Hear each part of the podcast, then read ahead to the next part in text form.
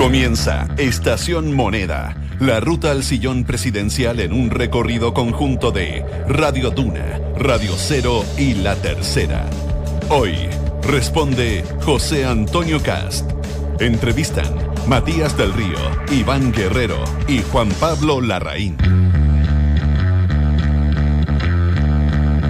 Independiente, exudi, 51 años, abogado y diputado por La Reina y Peñalolén casado, nueve hijos. Segundo en la papeleta y el más a la derecha en el horizonte. Es católico y defensor de los valores cristianos.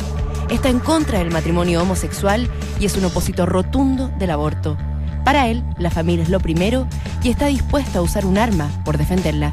Los martes los destina a pololear. No lava los platos, pero sí la ropa. Hoy, en Estación Moneda, José Antonio Cast.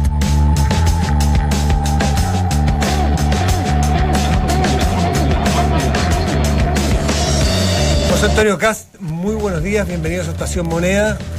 Muchas gracias por estar aquí. Muchas gracias eh, y me siento muy bienvenido a esta mesa. ¿Cómo, cómo eso que los martes va a pololear si usted es casado? Porque el pololeo es una actitud permanente y eso es algo que... Ah, pero con su mujer es el pololeo. Nos Yo siempre pololeado con la misma mujer. Sí. ¿Siempre? No, bueno, tuve dos pololas antes. Ah, ya. ¿Ah? Bueno, tú aquí conociste a mi señora. Sí, sí, claro, tuve con ella, la cantamos. La institución del martes de pololeo, y ahí ya vamos a lo serio, es algo que, mantuve, que mantenemos hace ya 24 años, de los 26 de casado, que es una vez a la semana salir los dos religiosamente a caminar, a tomar una bebida. ¿Usted sale religiosamente? Todo religiosamente.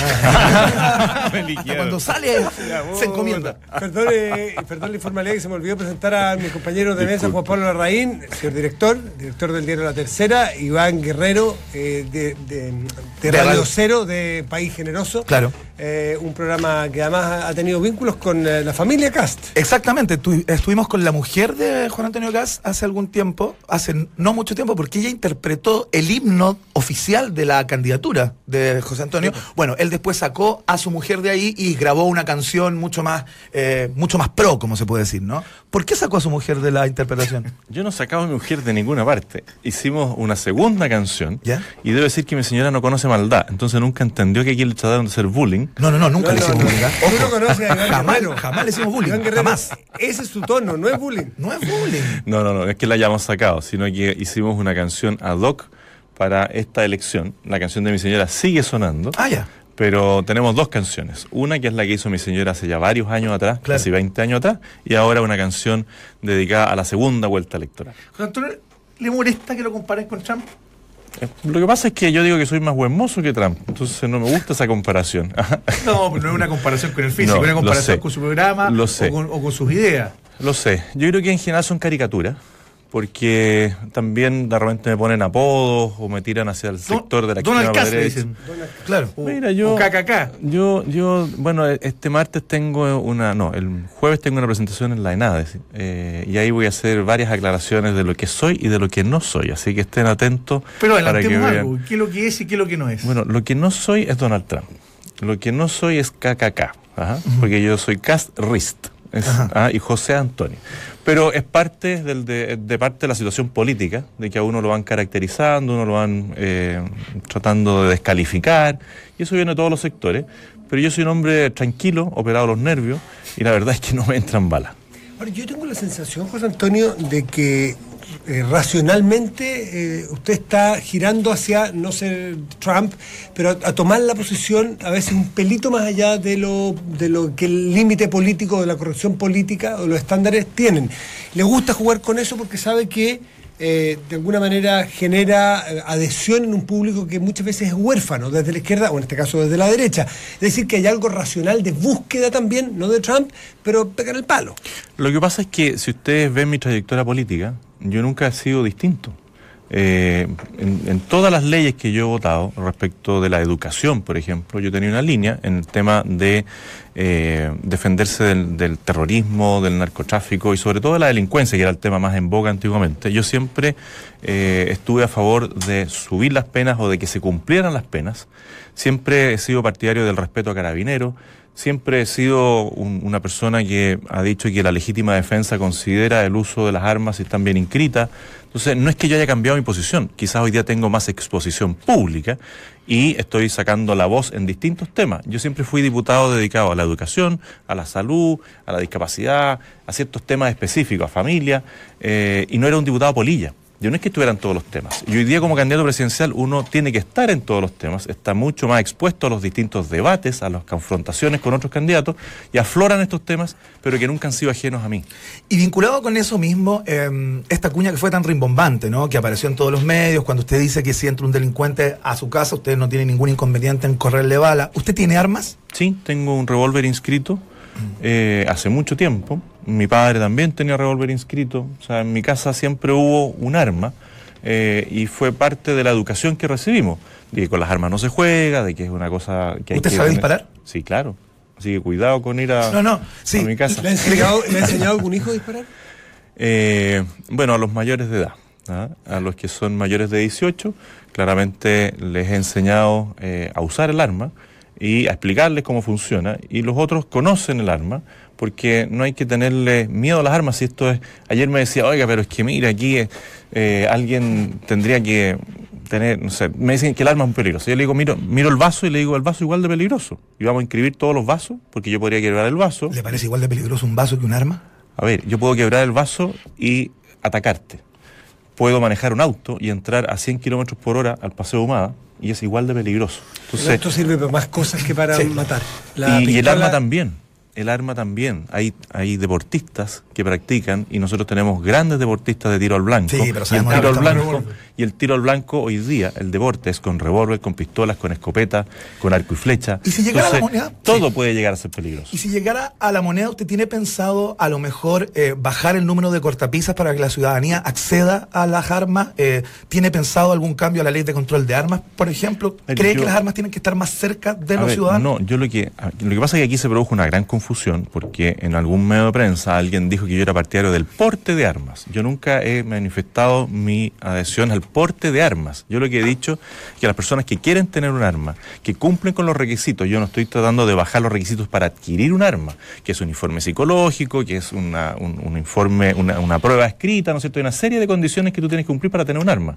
Pero si cumples con todas esas condiciones, yo digo que puedes tener un arma y lo que hay que darle facilidades es para practicar con esa arma.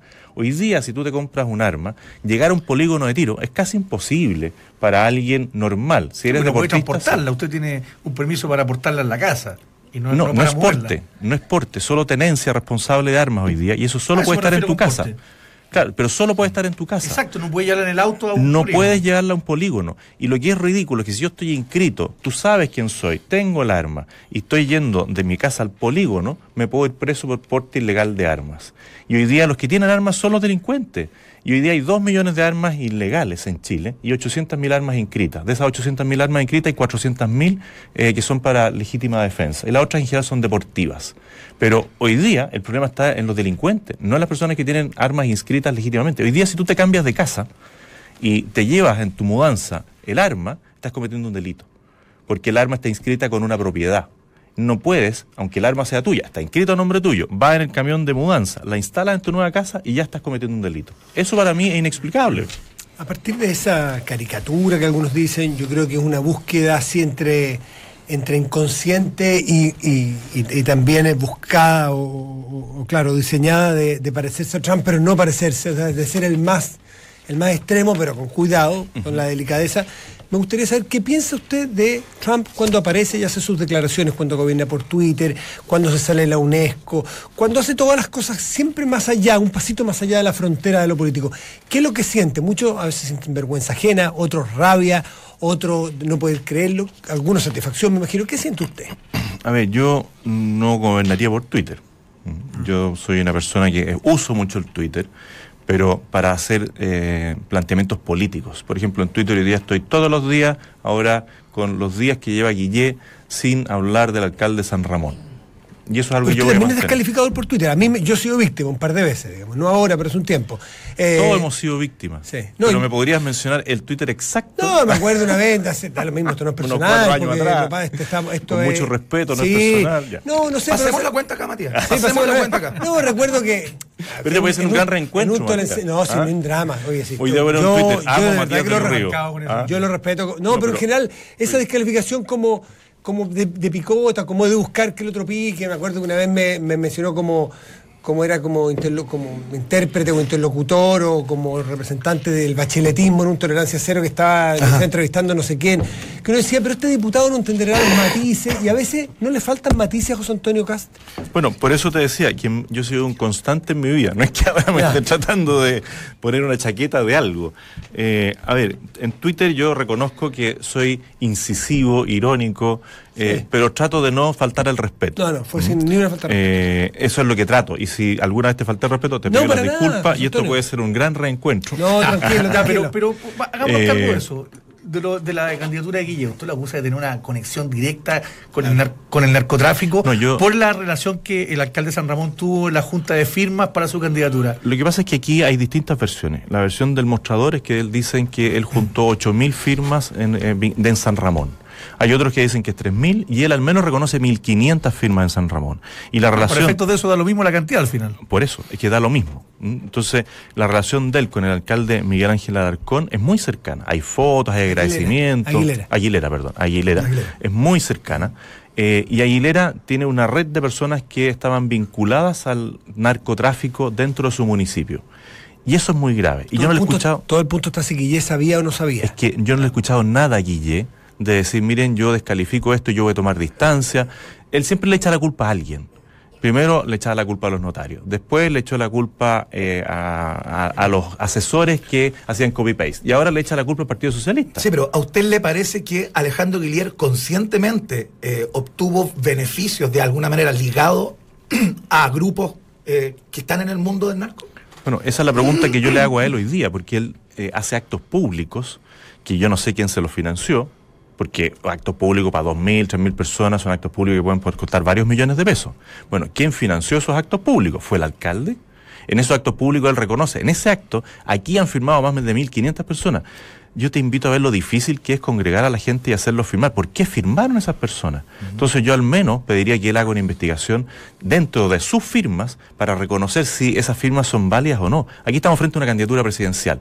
Si alguien hace este tipo de actos, convoca gente y dentro de eso hay operadores del narco, bueno, yo tengo que empezar a dudar de si esa candidatura es legítima o no. ¿Usted, siente que, perdón, sí, sí. ¿Usted siente que Alejandro Guillé ha sido confuso o ha sido ambiguo al momento de separar aguas con toda claridad del, del, eh, alcalde Aguilera? ¿Eso, O eso para allá más, va? que, más que ambiguo, ha sido olímpico. Él no ha dicho nada. Y eso, a mi juicio, es inaceptable. Hoy día está dejando de ir a muchos debates. Que en calle otorga entonces. O sea- Entonces usted sospecha que efectivamente hay un vínculo Yo creo que hay un vínculo de todas maneras. de Guillé y el narcotráfico. No, de Guillé con Aguilera. No, eso es y con- evidente. y, con- eso es y de- y de, Aguilera de con los Aguilera- la- perdón, ¿el Aguilera, comilla, o Aguilera guion narcotráfico o de Aguilera? De Aguilera y narcotráfico. ¿Usted se queda solo en esa denuncia pública? Yo me voy a quedar en la denuncia. ¿O va a hasta hacer algo? al no, yo estoy esperando que él haga algo. Si no son mis firmas, son las firmas No, de él. pero usted podría hacer alguna acción No, judicial, son las recurrir firmas a de la él. justicia electoral, No. dado, que, dado que las firmas podrían estar en Lo entredicho. que pasa es que lo que pasa es que él tiene las firmas en su poder. Él tiene el registro completo de las firmas, yo no lo tengo. Yo tendría que hacer la ley de transparencia, tendría que, me demoraría tres meses en sacar la información que él tiene a la mano. Esto es como sus informes de copy-paste. Él los tiene a la mano. Son informes públicos. Y él dice, no, el Senado no me autoriza a entregarlos, pero si son de él. Él puede decir, mire, estos son todos los informes que yo tengo. Es la misma situación. Y él olímpicamente no está respondiendo, no está diciendo la verdad. Estamos con José Antonio Cast, que es candidato presidencial. Iván. José Antonio Caso, usted puso un tuit ayer ya hablando, ya que estábamos de, lo de los tuits frontales, ¿no? Eh, que es su estilo, que es muy su estilo particularmente en esta red. Eh, y le dedicó un tuit a la presidenta ayer a raíz de las condolencias atentado. que ella envía por Twitter a la población de Somalia luego de este ataque brutal, ¿no? Más de 250 muertos hasta este momento. Eh, ¿Usted de verdad piensa que la presidenta cuando envía aquellas condolencias, cuando expresa ese sentimiento a través de Twitter, está pensando en, eh, en, en, en su personaje a nivel mundial y desconociendo o no haciéndose cargo de los problemas de nuestro país? O sea, lo primero usted, es decir Usted que- tiene un tuit ayer bastante brutal. Sí, lo, lo primero es decir que lo más probable es que no sea la presidenta la que lo redacte y que tenga alguien al lado de ella. ¿Usted cree que no es ella la que escribe? Dificulto que sea ella la que escribe los tweets. Ya. Eh, y habría que preguntarle a ella si ella personalmente lo redacta. Eh, y respecto de esto, lo que a mí me molesta es la actitud eh, con una cara hacia afuera y otra cara hacia adentro. Yo fui agredido a la salida del Tribunal Constitucional. Hasta el día de hoy, la presidenta no dice nada. Hasta el día de hoy. ¿Pero qué debería decir la presidenta? que lamenta los hechos de violencia que yo sufrí. Yo soy un diputado, fui abogado, fui como abogado, al día siguiente agreden al presidente del Tribunal Constitucional, a un, a un, a un integrante del Tribunal Constitucional y ella ahí sí dice algo. Qué grave esta situación. El día anterior, y ella no puede decir que no sabía, porque del ministerio del anterior me preguntan, ¿no? ¿usted quiere protección? Yo le digo, mire, no creo que sea necesario. Eh, Como a los cuatro días sí recibo otra y ahora sí ando con dos amigos en su camino. ¿ah? Eh, pero en el caso de la presidenta no dice nada. Y en el caso de muchas de las víctimas de la Araucanía tampoco dice nada. Entonces, no Ah, a la ¿usted cree Araucanía. que no, es dice nada. genuino? Las condolencias de la presidenta No, no, son genuinas. Yo lo que estoy diciendo, yo supongo que son genuinas, si no, no lo pondría. Lo que estoy pero diciendo es que hay un que es doble una burla para la gente del. Para del- la Araucanía, para sí. la Araucanía. ¿Por qué? Sí, Pero- porque la presidenta ni siquiera va a la Araucanía, las veces que va, va escondida, va por dos horas, trata de salir rápido, nunca ha tenido una reunión grande con víctimas de la Araucanía. Cuando genera la comisión de la Araucanía, las trae a la moneda para reunirse acá, no va a la Araucanía. Y yo todavía no veo que digan nada. O sea, elijo, y perdonen que lo cite cada vez, pero son hechos, hechos concretos. Don Osvaldo Antilef le asesinaron a su hijo en su casa, lo ajusticiaron dentro de su casa. Eh, él mató a uno de los atacantes. No hay nadie preso. Nadie. ¿Son ¿Tú crees terroristas ellos? Los que mataron al hijo Sí. de Osvaldo Antilef, pero por supuesto que son ¿Y usted no está dispuesto al diálogo con la Araucanía? ¿O está dispuesto al diálogo con la Araucanía? dispuesto ¿A quienes todo califica de terroristas? No, con los terroristas jamás. Yo he dicho que los terroristas yo no converso. ¿Y por qué conversa entonces con los que están presos en Punta Peuco, que están juzgados por los tribunales y calificados como terroristas? Porque no están calificados como terroristas, están condenados. por ¿Condenados delitos. como terroristas? Bueno, cuando Yaitul esté condenado, esté cumpliendo condena.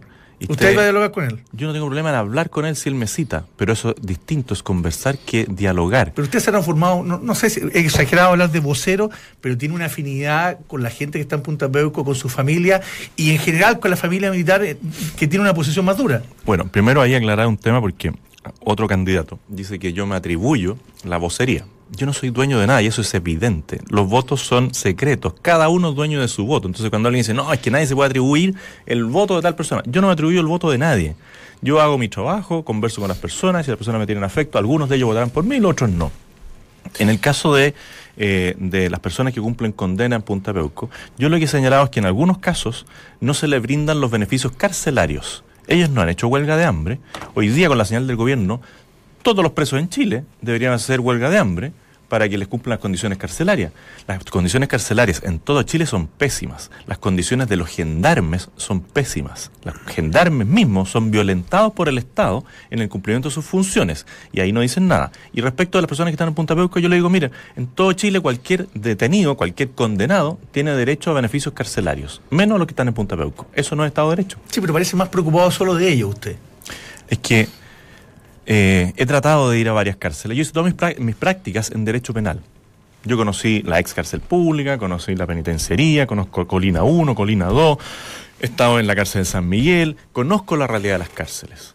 Eh, hoy día es bastante difícil entrar a las cárceles porque Gendarmería pone muchas trabas, a pesar de mi calidad de diputado, fiscalizador, cada vez que voy me dicen, no, mire, porque usted ahora está de candidato, se enredan entero y le puedo mostrar las cartas que he enviado a distintos penales para que me dejen entrar y ver las condiciones de los presos. No me dejan entrar. ¿Y entrar a Punta Peuco para usted es más fácil que entrar al resto de las cárceles? ¿Usted llega ahí y le ponen que- alfombra roja? No, no, no, no, no. Lo que pasa es que para entrar a Punta Peuco yo me registré en Gendarmería, me saqué una foto, tuve una autorización especial y después fui a saludar y a visitar al papá de un amigo.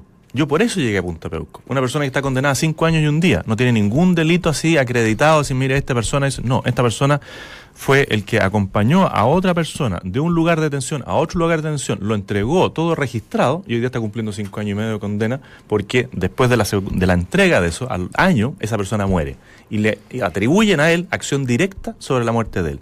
Déjame decirte que eso es bastante impresentable en el manejo que tiene la justicia. Estamos con José Antonio Cast, aquí en Estación Moneda, una transmisión conjunta de Radio Cero, Tierra La Tercera y Radio Duna. Vamos a hacer una pausa y volvemos con el candidato presidencial.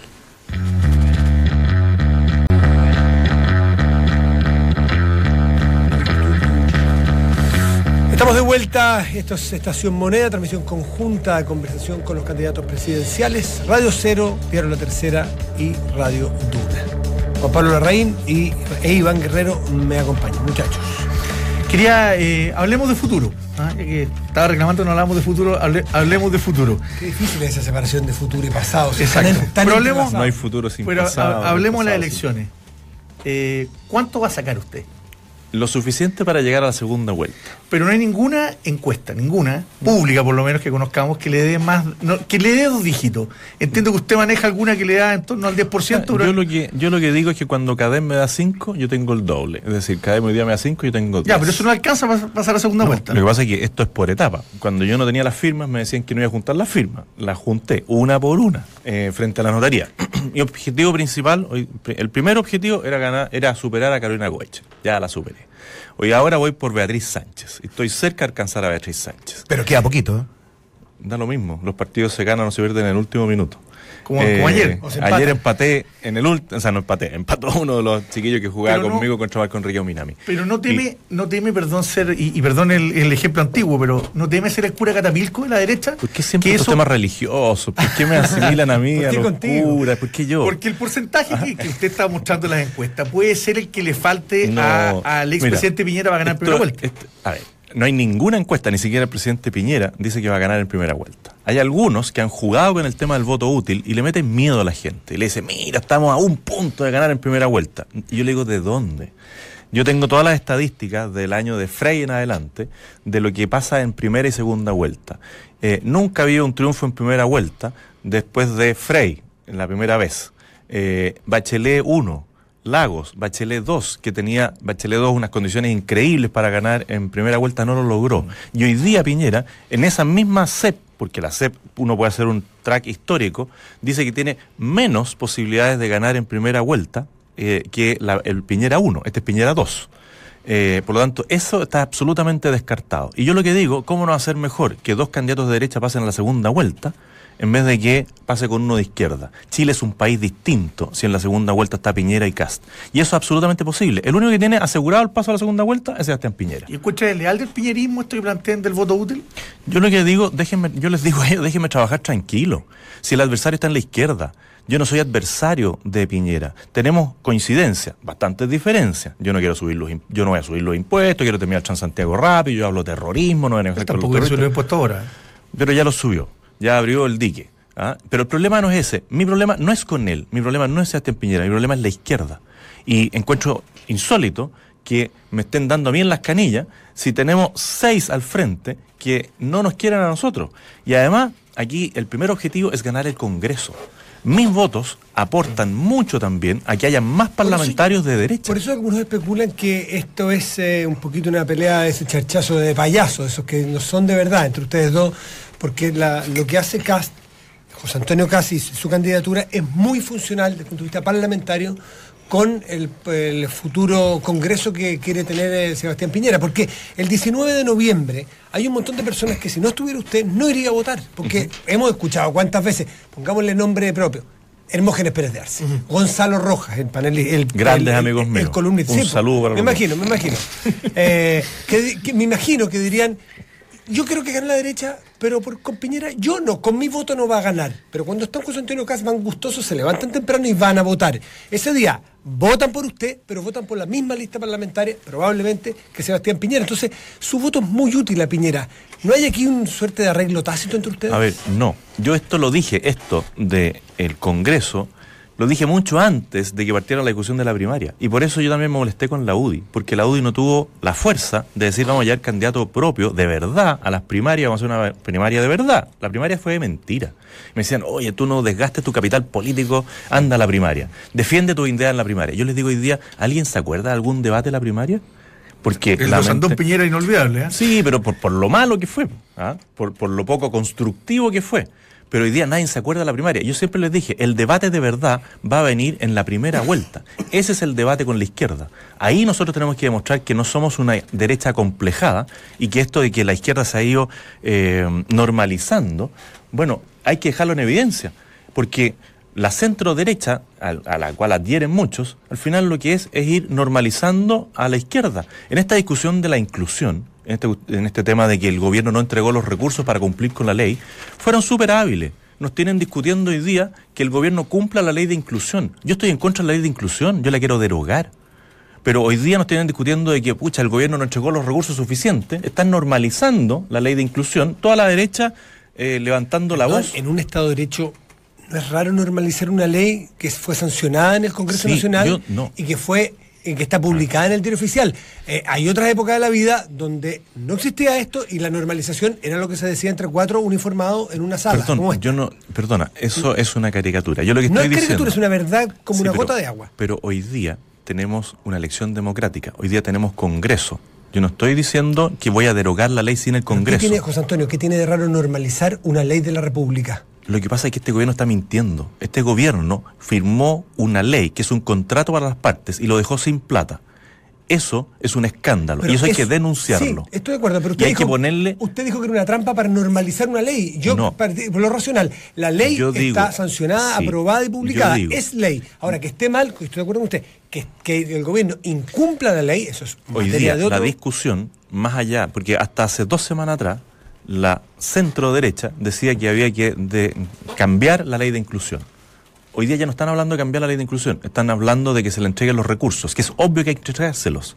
Mm. Si, si no entregan los recursos, esto abre una, una, una cantidad de demandas al Estado gigantesco. Y hoy día lo que nos tienen discutiendo es por- de dónde van a, por qué le sacaron los recursos, pongamos los recursos. Yo digo, ¿saben qué más? Aquí demandemos al Estado, entre todos. Sí, la, eh, eh, Nicolás Aguirre sigue haciendo daño. Este señor fue el que le quitó los patines. Él dijo, le voy a quitar los patines a la educación. Y ahora ya no está en educación, volvió a Hacienda. Sigue haciendo daño a todas esas, a todos esos colegios que dependían de estos recursos. Él fue capaz ahora de decirle, mira, no le voy a entregar los recursos. Si es un escándalo. Y por otro lado tenemos a la presidenta viajando por el mundo con la plata todos nosotros. Cada uno de ustedes aquí colaboró con el viaje de la presidenta a Brasil. Se gastó 30 millones de pesos Pero- en un día. ¿No le parece una pequeñez? ¿Cómo Eh, hacer una pequeñez? Es harto, es harto grande la pequeñez sí, por 30 pero- millones de pesos. Pero son cosas que se usan, que se hacen. Bueno, Usted sabe, todos 30 sabemos millones. la ligazón que tiene la presidenta con la, con la, con la entonces, selección chilena. entonces que le diga a los seleccionados que le paguen el viaje. po. El Ferrari de Arturo Vidal que chocó ahí en el acceso sur, ¿cuánto vale? No tengo 120 idea. millones de pesos, 120 no sé cuánto, millones de pesos. Entonces lo podrían haber- la podrían haber invitado. Y ella se podría haber ido en una línea comercial. ¿Sabes lo que pasa? Es que se pierden las proporciones. Entonces, es el tema del avión, es el tema de la leche que compran, nadie responde. Aquí ya deberían renunciar a la ministra de Salud. Si es un escándalo lo que pasó en la cena VAS con el tema de la leche. Ya debería renunciar al ministro de Obras Públicas por el Caucao. Y todos callados. El, en CONAF sigue ahí don Aarón Cavieres, no se me va a olvidar nunca ese nombre, inoperante. Y estamos enfrentando un nuevo verano que puede ser igual de seco. Yo no he escuchado ni una palabra de este gobierno cómo va a prevenir los incendios de la este verano. ya planteó el plan. Puede ser bueno o malo, puede funcionar O sea, no, pero si lo hizo Aarón. Cavieres, el nuevo plan, Déjame dice- decirte. usted dice que no ha escuchado ni una palabra, yo tengo que decirle Bueno, que, sí hubo, que hubo una presentación formal del plan. Puede que sea pésimo, es harina de otro costal, no, pero usted suele confundir de repente las cosas. Bueno, Cuando gracias por aclarármelo. Ya. Voy a revisar en detalle el plan que presentó Aarón Cavieres, no se le olvide ese nombre. Ese movimiento de ceja es bien Es que Aarón. Aarón Cavieres, no se olviden de ese nombre. Ese señor negó la entrada a Chile del supertanker. Y Chile estaba en una situación de perder la esperanza. Y es lo mismo que estamos hoy día a nivel nacional. Esa gente que estaba en la sexta y séptima región, abandonados, porque la presidenta además estaba recibiendo al presidente de Francia en un cóctel en la moneda, y no era capaz de firmar un decreto de emergencia para mandar por último a las Fuerzas Armadas, ahí se reconoce un gobierno bueno o malo. José Antonio, un tema distinto. ¿Usted leyó 100 años de soledad? He llegado siempre, lo he intentado tres veces para terminar. Ajá. ¿Y a qué Eh, página ha llegado no, lo, no lo convence. No, lo que pasa es que al final el realismo mágico eh, termino como en la mitad, cuando está el tipo, no sé si amarrado en el árbol. Ya, se aburre. Día. Es ¿Ah? un gran libro, yo lo No leí sé, todos mis hijos lo han leído dos o tres veces, y yo le- a mi hijo le digo ya, ayúdame a terminarlo. ¿Y sabe por qué se lo pregunto? Porque en, en el colegio que están parte de sus hijos, ¿Ya? o la fundación que dirige los, los colegios en los que están sus hijos, en el que entiendo que usted tiene alguna vinculación, ¿o no? Con la fundación Sí, claro. Campanario. ¿Vinculación Está prohibido este No. libro. Lo prohibieron No. por tener eh, eh, Ve, textos mire, eróticos. Mire, ve, ahí está en una en un, en un Le tema. una pregunta. Sí, por eso. Lo que pasa es que esa fue una discusión que se dio hace como unos cuatro años atrás y hoy día está en la biblioteca. Entonces yo lo O invito. sea, se corrigió esa, esa decisión en su minuto. es que hubo una discusión entre los apoderados. ¿Y usted qué lado estaba? Porque sus hijos leyeran Lógico, po. Pero por favor, No, no, po. Si día-. Pero eso fue Ah. un error. ¿Cómo lo Oye, califica? No, hay una discusión entre los apoderados. A algunos les gusta, a otros no les gusta. Y la discusión se zanjó porque el libro siempre estuvo. Y habían algunos apoderados que decían que no les gustaba el libro. Bueno, la discusión se zanjó de que el libro está. Si el libro está en internet. Si uno no vi, yo no vi Ese una burbuja. po. O sea, aquí algunos me tildan, oye, mira, este, en su casa tiene una tijera y recorta las revistas. güey". ¿Ah? Mentira, pues yo lo que tengo que enseñarle a mis hijos a vivir en la libertad. Si mis hijos tienen que salir a la calle, ver los kioscos, y él tiene que decidir si va a comprar una revista de Condorito o una Playboy. ¿Qué voy a saber yo si le compro una Playboy y la guarda bajo el colchón? No tengo idea si no van revisando las cosas a mis niños. Yo los educo en la libertad. Y él tendrá que tomar la decisión de lo que quiere hacer. Esa educación, así como restringida, le pone un corsé a los niños y cuando se sueltan el corsé son los más intensos. Y aquí ¿Usted al lado mío tiene un uno ¿Qué que estuvo reprimido de chico. Yo estuve y muy día- reprimido, sí. ¿Viste? no, pero hoy pues, día salí con todo. Como, una represa. Soy como una represa. No, yo lo conocí de chico y Sí. este- no, y este andaba, pero lo vieron. Con- Sí. Yo lo conocí de Ah. jardinero. Yo lo conocí de Ah. jardinero. Con la camisa abrochada Es arriba, así casi no voy a Iván respirar. era un niño muy reprimido. Muy reprimido. Ah, ¿viste? Yo no. Oiga, vinculado con esto mismo, ¿no? Que tiene que ver con temas relativamente valóricos, que involucran los valores. ¿Usted se sintió tocado cuando Álvaro Vargas Llosa en su paso por acá habló de la derecha cavernaria? ¿Sintió que le hablaba a usted? No, de hecho no estaba en el, seminario, yo no lo habría invitado. Lo más increíble es que los tipos que lo invitan, al final eh, son tipos, hasta donde tengo entendido, son tipos bastante eh, moderados en sus posturas, prudentes en el tema valórico, y traer un señor que los manda a la luna es el peor favor que le pueden hacer. Lo sientan con Sebastián Piñera y le dicen en su cara, usted es un cavernario. Yo que Sebastián Piñera le contesto ahí mismo, ¿y quién eres tú? ¿A quién le has ganado? Si no ha ganado ni una elección, ¿por qué nos viene a dar lecciones a nosotros de lo que hay que hacer y lo que no hay que hacer? Pero en el campo de las ideas ha ganado algunas cosas. Bueno, Eh, pero eh, estamos en un debate de electoral. Estamos en un debate electoral. Él en No, Chile. él vino, él vino a un debate, no un, vino a un debate, vino a una exposición Claro. intelectual, literaria. Bueno, en esa exposición intelectual, su compañero de mesa era Sebastián Piñera. A mí me habría encantado que En me defensa, él no lo dijo delante de Piñera. ¿eh? Claro. Lo dijo en un programa radial. Bueno, yo me habría encantado estar en ese debate y le habría dicho, mira, no vengas a tú a decir qué soy yo o qué no soy yo. Dedícate a reconquistar en tu patria. Eh, tú fuiste candidato presidencial. Pero vamos, pero vamos al fondo de lo que quiso decir ahí. ¿Usted cree que hay dos derechas claramente hoy día eh, eh, divisibles, identificables? O sea, yo creo que hay una derecha complejada, que esa derecha que ha, por eso yo le decía, ha normalizado a la izquierda y eh, se compran todas las banderas eh, de la izquierda y van avanzando hacia allá. ¿Y quién es el candidato de esa derecha? Lo irá a decir la gente quién es el candidato. Yo digo que yo no que soy. Yo ¿Pero no usted soy. cuál cree que es? Yo no soy.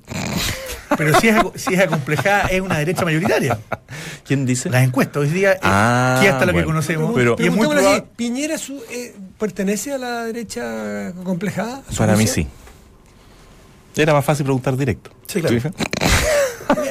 ¿Qué es lo más cavernario y qué es lo más liberal que tiene José Antonio Cast? Porque yo creo en los matices del ser humano que todos somos liberales y todos somos cavernarios en alguna parte de nuestras vidas frente a distintos temas. Cavernario es que me gusta comer muy buen bistec. po. Hoy día ya es difícil decir que uno le gusta comerse un asado, ¿ah? porque incluso en, las propuestas de los otros candidatos vamos a terminar comiendo puras lechuguitas. po. Y después vamos a discutir si la lechuga es sintiente o no.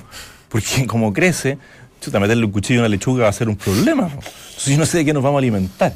Entonces, claro, a mí me gusta el asado, el buen asado me gusta.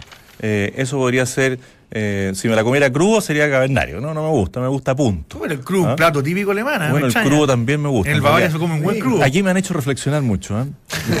Lo hemos hecho pensar demasiado, ¿le parece? José Antonio, No. usted quería hablar- siguiendo hablando del futuro. ¿y lo más liberal, porque eso es lo más cavernario. Sí. Lo más liberal de José Antonio Cast.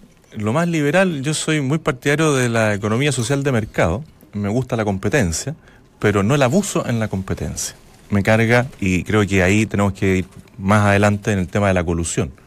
Ahí tenemos que avanzar. Claramente las personas no respetaron lo que tiene que ser el buen comportamiento comercial y debiera haber cárcel para la colusión. Eso deberíamos avanzar eh, directamente hacia ese tipo de cosas. Eh, me cargan los monopolios, eh, me carga que se interrumpa la sana competencia. Y ahí yo, además, eh, creo en un Estado eficiente y austero, moderno. ¿Hay alguna industria donde usted siente que falta competencia? Eh, hay varias en las cuales se ha ido concentrando ¿Me todo. podría nombrar alguna para hacerla rapidita? En el retail, eh, en el tema de la farmacia, y yo creo que lo que nosotros tenemos que valorar, de- destacar, es que tenemos que proteger a las pymes. O sea, cualquier empresa que le paga a su proveedor a 60, 90 o 120 días está atentando contra la libre competencia. Y eso es inaceptable. Yo al Pero- menos si soy, si llego a salir pre- presidente, he dicho que el Estado va a tener que pagar a 30 días. Y en las licitaciones que haga, todas las personas que se ganan una licitación con el Estado, a sus proveedores también le van a tener que pagar a 30 días. José Antonio, pero la, la concentración en sí no tiene nada de malo y no tiene que ver, no es lo mismo que la falta de competencia. Lo que pasa es que hoy O, día la- o las prácticas anticompetitivas. Sí, lo que pasa en es que un hoy día país la chico como este concentración- estamos destinados a que ciertos pero actores se lo que es inaceptable es que algunos actores le fijen hasta la utilidad a los chicos y después le dicen muéstrame todos los acuerdo. ingredientes para hacer este producto y después hacer la marca propia. Eso es sacarle demasiada punta al lápiz. Nosotros necesitamos muchos más emprendedores, muchos más propietarios. Yo soy un, un tipo que defiende la propiedad privada. Y estas concentraciones empiezan a matar la propiedad privada, matan la creatividad. Entonces tenemos grandes conglomerados. Yo a ver, yo no soy contrario a los grandes conglomerados. Lo que estoy en contra es el abuso. Si hay alguien en el retail que pague a más de 60 días a sus proveedores, está abusando.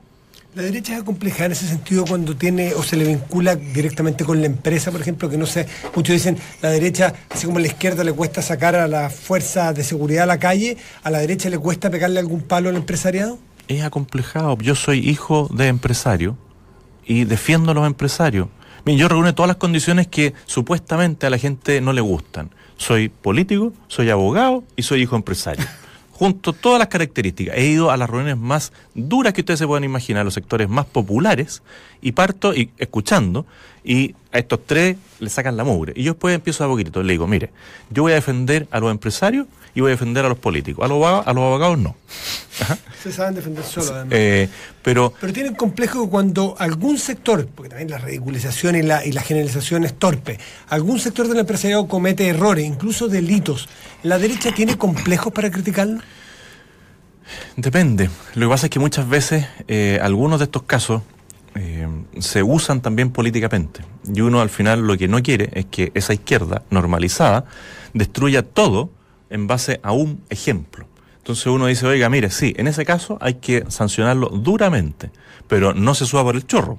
Porque aquí, por ejemplo, Boric eh, decía, vamos a estatizar la papelera, vamos a hacer los pañales nosotros. Entonces yo le digo, oye, perdona, todos los pañales hechos en la órbita socialista son malos y caros. Es como el LADA, que era un auto vitalicio. Le decía, ¿por qué era vitalicio? Uno le decía, porque es tan malo que no lo podéis vender y te sirve de ataúd. Oiga, José Antonio Cas, pero cuando usted plantea yo voy a defender perdón, a los empresarios, ¿defenderlos de qué? ¿A qué se refiere? ¿Como los voy a defender a ultranza? ¿Los voy a defender...? eh, Voy a defenderlos del abuso del Estado. Si aquí el Estado no lo controla nadie. Yo te invito a hacer, no sé si alguna vez has tratado de abrir un local, así Sí. un, un restaurante, Sí. algo con música. Sí. Bueno, es casi imposible. Y cuando ya lo tienes abierto, las visitas de todos los organismos del Estado, porque tú tienes patente, porque visitan al que tiene patente, no al que no tiene patente. Entonces estamos llenos de comercio ilegal, que yo ayudaría a regularizar en muchas partes, pero a todos los que están establecidos, los visita la inspección del trabajo, los visita impuestos internos, los visita el servicio de salud, dependiendo si vendes pescado o no, te puede visitar el SAC. Es una locura. Y ninguno va a ayudarte. Todos salen a partearte porque parte de su ingreso es en base a la recaudación fiscal que hacen. Ellos deberían estar ahí para orientarte, para promover el buen servicio que tú haces. No pensar que tú eres un delincuente y que tienes que ir a fiscalizarte porque eres emprendedor. Ese concepto del Estado obstruccionista es el que yo quiero cambiar. Todos los funcionarios públicos tienen que ser colaboradores, tienen que levantarse en la mañana diciendo, ¿cómo le ayudo yo a este emprendedor para que salga adelante? Si los países no crecen con un Estado más grande, los países crecen con los emprendedores. Lo que dice Isaguirre hoy día, y que ayer lo revierte Vittorio Corvo en una gran entrevista que se la recomiendo en la tercera precisamente, así que puedo mencionarlo aquí. Todas Eh, gran, siempre ¿Ah? Todas gran entrevista. Lean a Vittorio Corvo ayer en, en- en la- en el apartado de economía de la tercera.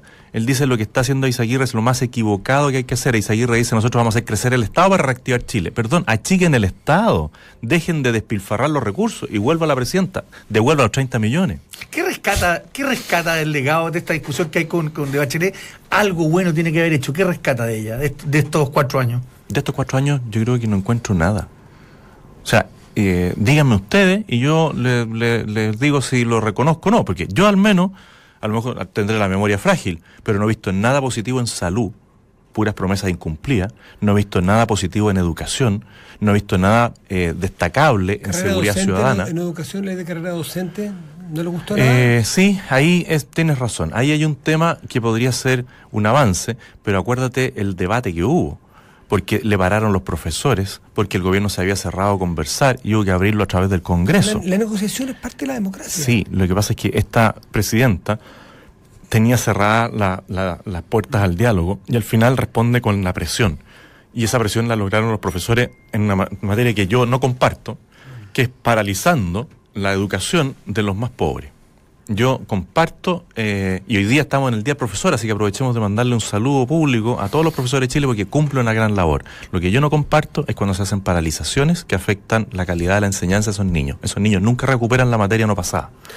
Me gustaría que hablemos de futuro cuando usted sea presidente. Bien, así me gusta, ya, Sí, pues, ya me frente- tienen ahí. No, frente a los ocho candidatos uno tiene que ponerse en la posibilidad de que van a ser presidente. Si uno cree en la democracia y en los procesos democráticos, así como Muy usted bien. dice con cierta zona normalización, a mí me parece normal tratar a un candidato como potencial presidente. Gracias. Cuando usted sea presidente, ¿cuál va a ser la política, cuál va a ser la actitud también que va a tomar frente a Perú, frente a Bolivia, frente a los, a los, a los diferendos que tenemos abiertos todavía en tribunales internacionales? A ver, eh, yo con Bolivia creo que tenemos que buscar las mejores relaciones, pero es muy difícil hacerlos con Evo Morales de presidente eh, casi vitalicio. Hay que hablar con los de- güeyes que uno tiene. Estoy de acuerdo, por eso, pero es muy difícil. Por lo tanto, la postura mía siempre va a ser todas las facilidades para el comercio exterior. Yo construiría la mejor carretera que pudiera, eh, desde Chungará hasta Arica. Les haría el puerto más moderno, cosa que además haría en todos los puertos chilenos. Creo que nosotros tenemos una gran ventana hacia el Pacífico que tenemos que utilizar. Así que todas las facilidades, pero sin soberanía. Respecto de Perú, tenemos todavía lamentablemente un tema pendiente ahí en el triángulo, que además el árbitro es Estados Unidos. Entonces, cuando algunos se refieren despectivamente a- al presidente que sea Estados Unidos, están cometiendo un gran error. Ahora, ambos países parece que lo hemos echado al olvido, el famoso triángulo. ¿ah? Lo hemos Bueno, pero loco en. Chile y en Perú. No, estoy de acuerdo. Pero el problema de que el árbitro de eso es Estados Unidos. Eh, entonces yo no trata- yo trataría de no provocar eh, a ese pequeño gigante que está al norte.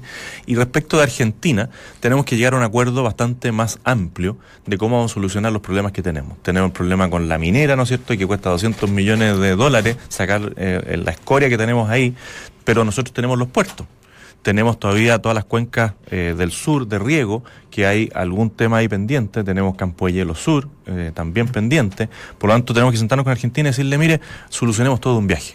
Usted necesita pasar a China eh, y si quiere ahorrarse unos recursos, pase por Chile. Le vamos a tener las mejores condiciones. Pero sabe, mire, tenemos todos estos temas pendientes, arreglémoslo. Y también no olvidemos la Antártida. Nosotros tenemos que pensar en una unión entre los países sudamericanos para generar eh, soberanía ahí. Cada vez va a ser un lugar más apetecido por los grandes y si somos estamos solos ahí, va a ser muy complejo defender nuestra soberanía en la Antártida. Oiga, José Antonio Cast, eh, lo quiero llevar a un tema que tiene que ver con la agenda, como se le dice, va- valórica, ¿no? Ah, Eh, qué raro, nunca me preguntan de eso. No, no, bueno, es un tema que me innovación interesa en particular. Es una innovación. No, lo que le quería pre- preguntar tiene que ver con, porque si uno lee eh, ciertos pasajes del programa de Sebastián Piñera, se encuentra con el concepto de familias. Eh, Sí. No lo habla en singular. Eso uno con dos dedos de frente aquí, dice, aquí estamos hablando... Aquí hay cuatro familias, pues la tuya. No, no, no, no, no, no, no. Lo que le estoy preguntando, no, no se haga el loco. Lo que, lo que le pregunto es, eh, ¿qué tipos de familia le califican a, a usted? A ver, yo lo que siempre planteo es que la familia que yo promovería desde el Estado es la familia que está constituida por un padre, una madre y los hijos. Ese es el ideal de familia que yo promovería En la que usted Estado. cree, digamos. Sí, pero una cosa es la que yo promovería y esto es reconocer la realidad.